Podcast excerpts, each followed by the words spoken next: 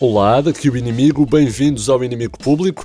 E depois de meses de loucura, esta semana parece que voltamos à normalidade.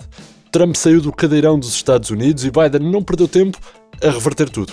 Das leis da imigração à cor das lâmpadas da sala oval. Tudo o que é aquele pantone de laranja solário vai fora, não serve. E por cá, também tudo normal. Então, nós vivemos numa era em que tudo o que é nostálgico e vintage está em voga.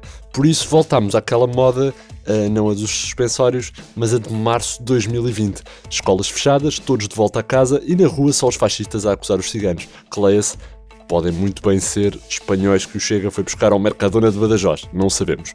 O que é novo é o disparo de casos de Covid mas já não assusta ninguém. Se os primeiros casos eram uma tragédia e até sabíamos de cor o número de contribuinte ou a lista de compras dos infectados, agora os 14 mil são, portanto, uma infelicidade estatística. É nesta anestesia que nasce o perigo, um bocado como nos dentistas. E é desses perigos que falamos no único jornal que diz sempre a verdade, o Inimigo Público. Começamos com uma das últimas do confinamento. Sim, acabou-se o café ao postigo. Pedido pela porta entreaberta dos cafés e das tascas, não há mais postigo para ninguém.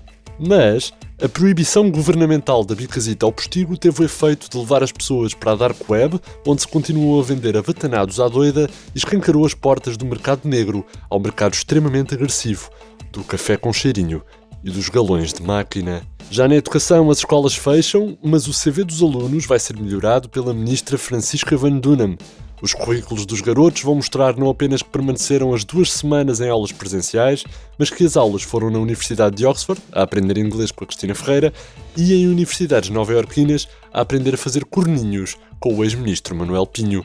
Os alunos mais carenciados que não tenham recebido os prometidos computadores do governo vão contar no CV com 15 dias de aulas presenciais com o hacker Rui Pinto. Também esta semana, depois dos médicos e enfermeiros terem sido aconselhados pelos sindicatos e pelas ordens a assinar o pedido de escusa de responsabilidade civil, o governo também decidiu que a culpa de tudo o que se passa no país é dos portugueses e, portanto, todos os ministros devem já amanhã escusarem-se de toda e qualquer responsabilidade, até que, sei lá, os habitantes de Cascais deixem de passear cães imaginários pela marginal da vila, não é? Pois.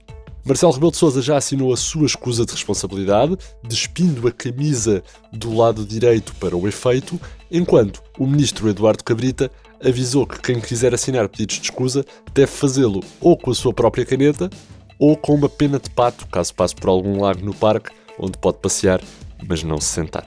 No pato, claro, não no parque. Já Jorge Jesus assinou também a sua escusa de responsabilidade sobre os resultados do Benfica. E no Faroeste, antes de sair, Trump perdoou. Oh, quem? O padrinho Michael Corleone.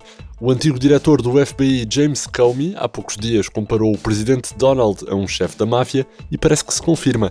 Antes de deixar a Casa Branca, o Homem-Laranja perdoou mais de 140 pessoas com processos ou condenações às costas, incluindo, sei lá, figuras de ficção como Michael Corleone ou o xerife do primeiro filme da saga Rambo. Do Washington é tudo, a emissão contigo, no Herói.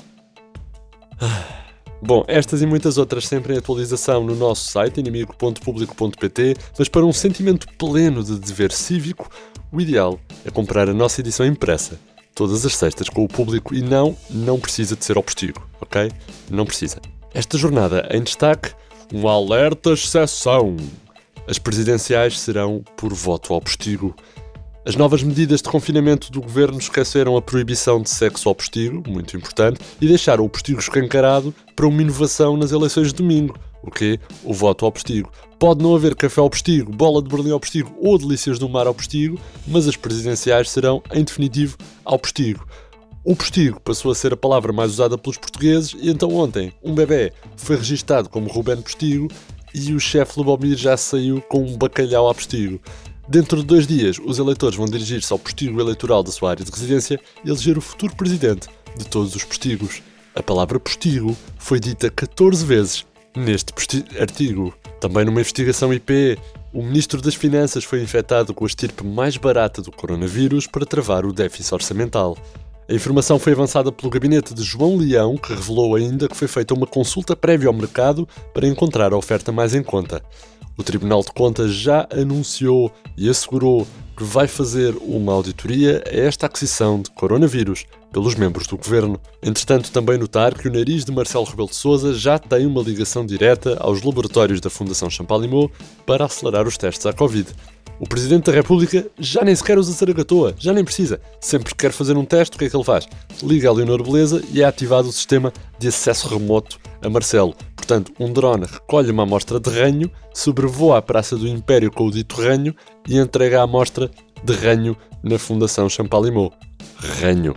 Marcelo já comentou esta solução, dizendo, portanto, ah, bom, comentários de Marcelo ao IP. Já sabe, para mais informações é deitar as mãos a uma das nossas edições em papel, às sextas com o público, onde temos ainda que um estudo revela que 90% das pessoas só vai para a rua para poderem ficar indignadas com a quantidade de pessoas que está na rua.